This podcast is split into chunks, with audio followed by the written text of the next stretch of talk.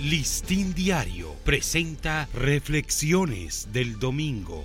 Reflexiones del director para el domingo 21 de mayo. ¿Qué tal amigos del Listín Diario?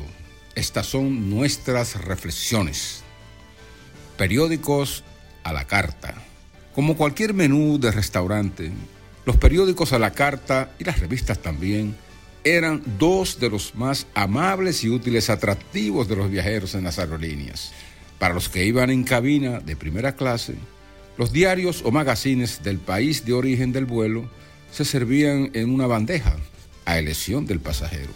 Para los que ocupaban las clases económicas o de turistas, la colección se colocaba en una meseta en las puertas del aparato, también a la libre elección de los interesados. En el caso de las salas privadas de espera o VIP, que se asemejan a un mini restaurante con todo incluido, los periódicos y las revistas en varios idiomas copaban grandes estanterías, pero estos plus ya no existen como tales. Es la muerte lenta de uno de los hábitos más usuales en los entornos aeroportuarios y en las ofertas gratuitas de los vuelos comerciales. Los impresos han sido sustituidos por las tabletas, los móviles o las laptops para los cuales se adicionan puntos de cognición eléctrica en los asientos o paquetes de Internet. Pero en estos, la lectura de textos no es lo primordial, sino los videojuegos, las películas o la música, servicios que ofrecen por default las aerolíneas para matar el aburrimiento. Por eso me extrañó sobremanera ver a un pasajero en un vuelo de Viena a Madrid hace pocas semanas leyendo pacientemente un tabloide austríaco. Creo haberme topado entonces con un personaje en vías de extinción.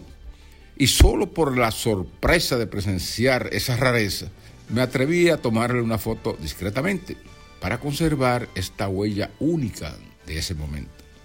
Cuando el avión llegó a su destino, el hombre dejó el ejemplar en la bolsa del asiento delantero y para saciar mi curiosidad periodística, lo tomé de souvenir y lo traje conmigo. Al desaparecer de la vista los habituales impresos de cortesía que se ofrecían a los pasajeros, nutridos de reportajes, imágenes y pasatiempos, los lectores han quedado privados de conocer algo de las noticias y realidades cotidianas de los países que han visitado. Ese es el resultado de un fenómeno mundial que gradualmente ha ido desplazando el formato papel de sus antiguos kioscos, de la venta de los pregoneros y ahora también de las bandejas de los vuelos comerciales para desconsuelo de los tradicionales lectores. Pero, ni modo. Listín Diario presentó Reflexiones del Domingo.